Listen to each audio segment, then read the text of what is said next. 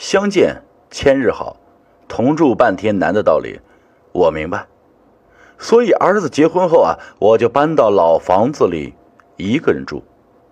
没想竟然会发现这么可怕的事情，恐怕以后也没有人敢住这间房子了。说话的是一名年逾半百的谭姓妇人，她在搬回旧房子以后啊，遇到了一些奇怪的事情，继而揭发了一宗可怕的凶案。我丈夫死得早，不过他给我们两母子留下两套房子。所以我们的日子过得还不算太坏，我儿子也很长进，有一份不错的工作，去年还交上女朋友，那是个挺懂事的女孩子。当娘的最期盼就是儿女成家立室，所以我不住的催促他们结婚。儿子很孝顺，我催多了他就答应了，一个多月前啊就办了婚事。虽然儿子和儿媳都叫我和他们一起住，但我也当过媳妇儿，嗨，知道相见好，同住难的道理。和儿媳住在一起时间长了，总会有些摩擦，而且我还想早点抱孙子，所以就坚持要搬回老房子一个人住。他们呀，嗨，拗不过我，就只好答应了。老房子是我和丈夫结婚时盖的，现在也不算很破旧，就是地方小了一点而且只有一层。不过我一个人住啊，这点地方就已经足够了。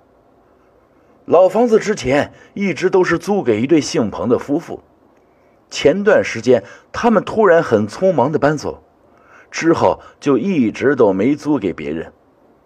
因为房子还算整洁，而且姓彭的夫妇不知道为什么把客厅地板翻新了，所以我并没有花钱去装修，直接就搬进去。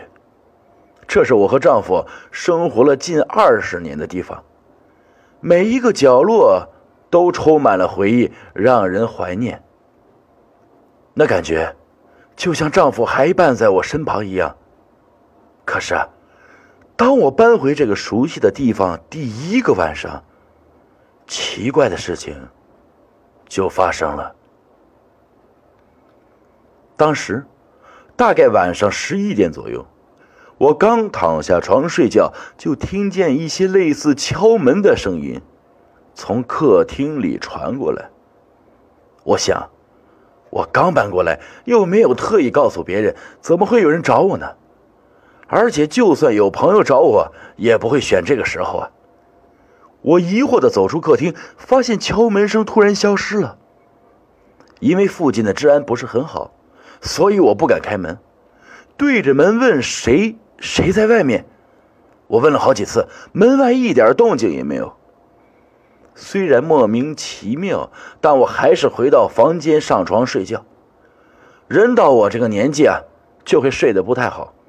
半夜里总会醒来一两次，这晚也一样。睡到半夜我就醒了，一醒来又听见敲门声。因为半夜比较安静，所以能听得特别清楚。敲门声像是从客厅里传过来的，声音很小，又很沉，好像隔着一道厚厚的墙砖传来似的。我本来想不管这敲门声，继续睡觉。以为他很快就会消失，但他不但没有消失，反而越来越急促，敲得我心也烦了。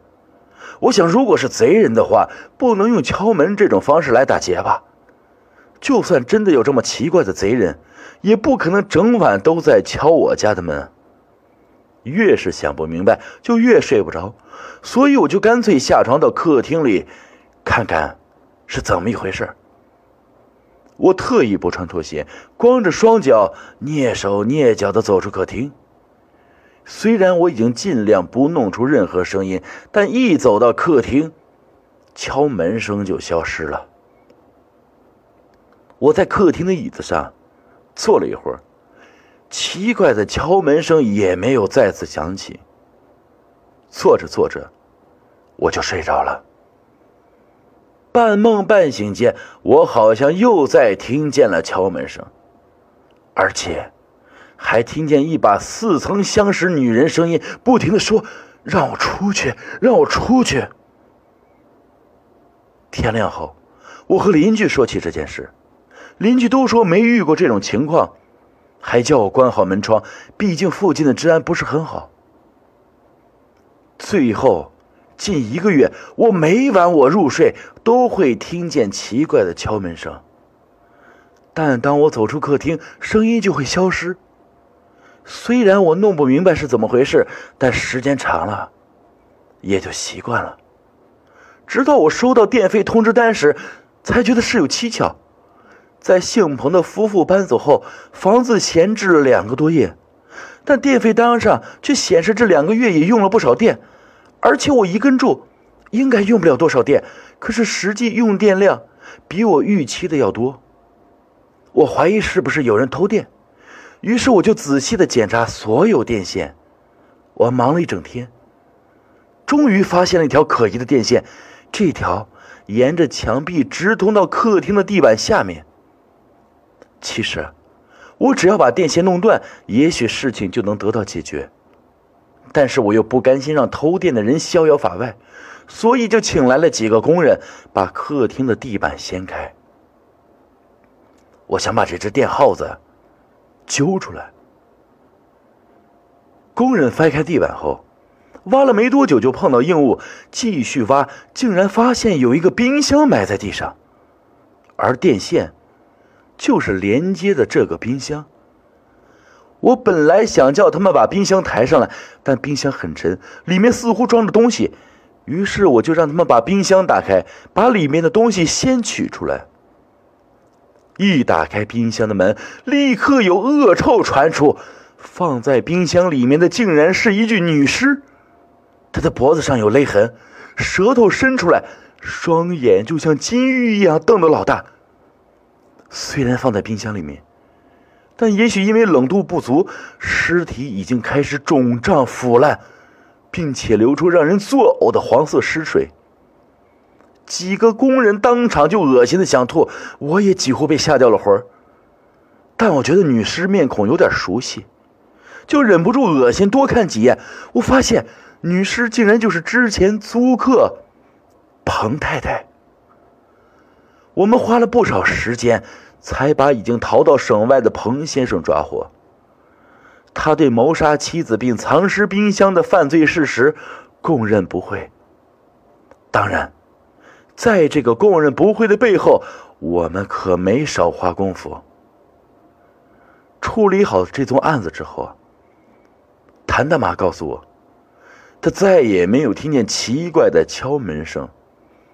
但却做了个很奇怪的梦，梦见已去世的彭太太向他道谢。